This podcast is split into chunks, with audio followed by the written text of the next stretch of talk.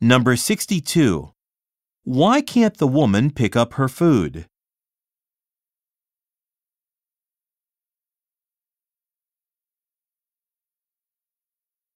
Number 63. Look at the graphic. Where will the man most likely go?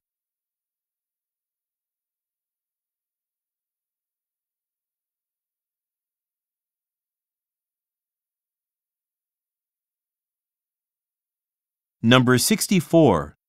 What does the woman ask the man to do with her food?